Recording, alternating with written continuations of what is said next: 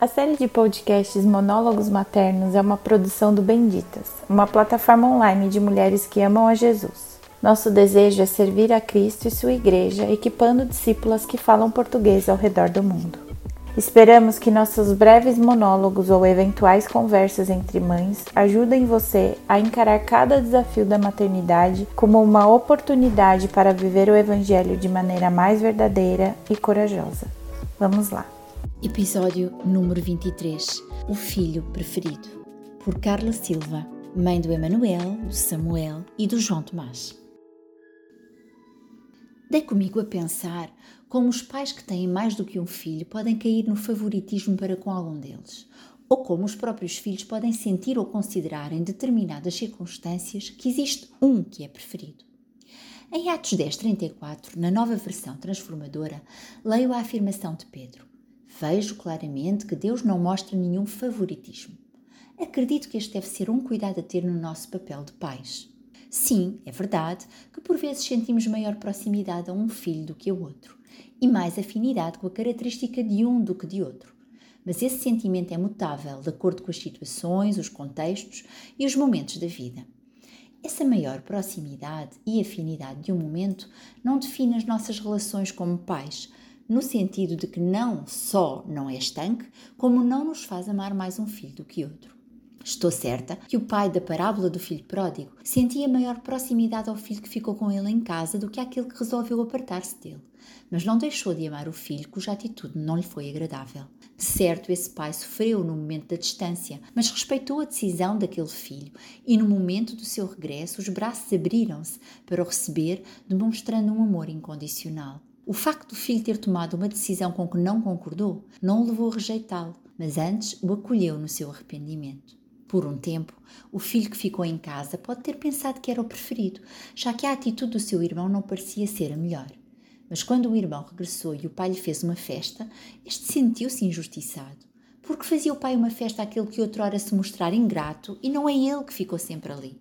O pai, que tipifica Deus, respondeu-lhe com: Todas as minhas coisas são tuas, dando-nos o exemplo do amor incondicional referido em João 3,16. Porque Deus tanto amou o mundo que deu o seu Filho unigênito para que todo o que nele crer não pereça, mas tenha a vida eterna. O que Deus fez foi pelos que se portam melhor e pior. O seu amor não mostrou condições. Como pais, este é o exemplo. Não podemos seguir o exemplo de Rebeca e Jacó, que demonstraram ter cada um uma preferência evidente por um dos filhos, contribuindo para a dissensão entre eles e a divisão da família. Esta reflexão levou-me a recordar a expressão que o meu marido utiliza cada vez que se dirige a um dos nossos três filhos, que é: Olha, o meu filho preferido. Se em algum momento eles consideraram que apenas eles eram os preferidos, de certeza vieram a perceber que cada um deles o é. As pessoas costumam usar a expressão filho único quando têm só um filho. Já eu digo e afirmo que tenho três filhos únicos. E esta é a verdade. Cada um dos meus filhos é único e especial. Tem os seus traços de caráter singulares, a sua forma de agir, o seu olhar peculiar sobre a vida e os acontecimentos que ela encerra. E pela individualidade de cada um, cada um é o preferido. Então, mas não transmitimos os mesmos valores a todos? Sim, com certeza. No entanto, não creio que possamos dizer que educamos todos da mesma maneira, como eu ouço muitas vezes a alguns pais. Deus colocou ao nosso cuidado seres distintos, assim como Ele é Pai de seres distintos, cada um de nós. Ele não faz distinção de pessoas e os valores que incute são os mesmos para todos. Mas Deus age connosco de modo diferenciado Seria disparatado Deus agir com pessoas diferentes de modo igual. Ele é um Deus pessoal que nos conhece desde os ventres das nossas mães e que respeita a nossa individualidade. Tomemos a atuação de Jesus como exemplo, lembrando que ele nos disse: Quem me vê a mim vê o Pai. Reparemos como Jesus age depois de ressuscitar. Perante a falta que Pedro teve para com ele ao negá-lo, Jesus leva Pedro à reflexão, questionando três vezes: Pedro, amas-me? E dando-lhe, mesmo depois de ele ter errado, um voto de confiança para uma missão: apascenta as minhas ovelhas. Já com Tomé, que disse que creria apenas se visse, e tocasse as mãos de Jesus, ele compreensivamente colocou as mãos de Tomé sobre as suas, fazendo-o olhá-las e tocá-las.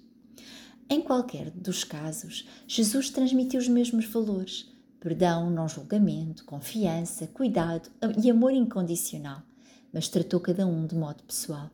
Da mesma forma, gosto de tratar os meus filhos e, na individualidade de cada um, apreciar o que existe de melhor.